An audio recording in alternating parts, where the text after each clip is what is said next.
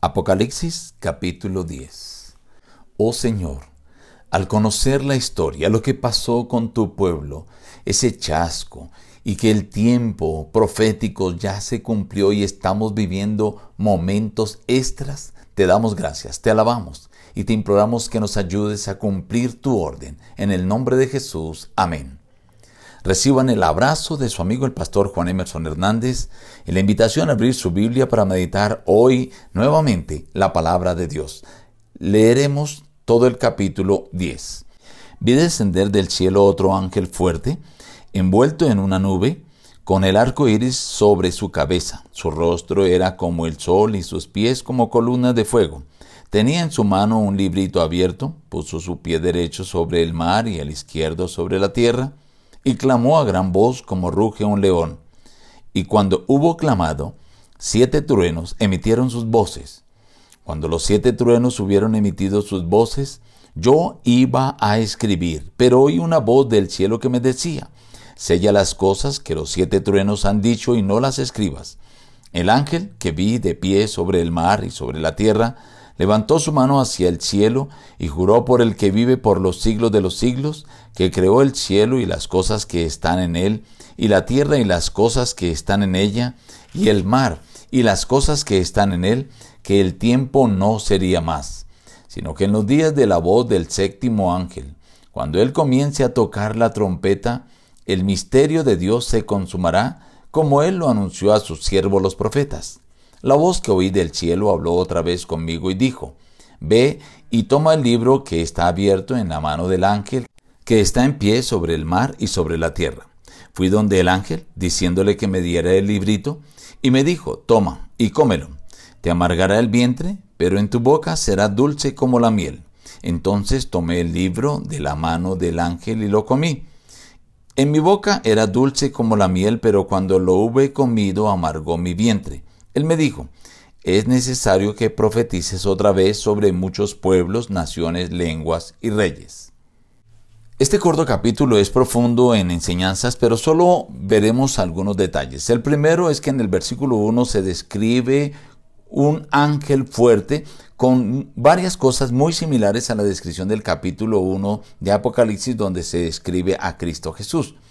Él tenía un librito abierto clamó a gran voz. Y cuando él hizo esto, siete truenos emitieron sus voces. Juan comprendió lo que estos decían y cuando fue a escribirlo, una voz le dijo, sella las cosas de los siete truenos y no las escribas. En la Biblia encontramos también el caso del apóstol Pablo que fue trasladado al cielo y él dice, vi cosas que no me son permitidas revelar. Daniel en el Antiguo Testamento también eh, se le dijo, sella las palabras de este libro porque son para el tiempo del fin. Así que no es raro que a Juan se le dijese esto.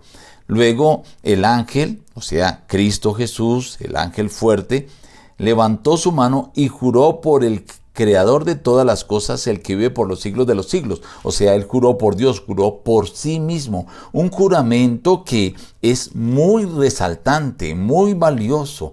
¿Y qué juraba? que el tiempo no sería más. Hay varias interpretaciones en cuanto a ello. Nos inclinamos por el contexto bíblico a pensar en que se refiere a aquel cumplimiento de la profecía cronológica más larga de la Biblia, que es la de los 2300 días de tarde y mañana, que se cumplió según Daniel 8:14 para el año de 1844. De ahí en adelante ya no existiría ninguna otra profecía de tiempo y que estaríamos viviendo ya a merced de la decisión de Dios, el Padre, de Cristo, su Hijo y del Espíritu Santo para poner fin a este mundo, es decir, tiempo extra.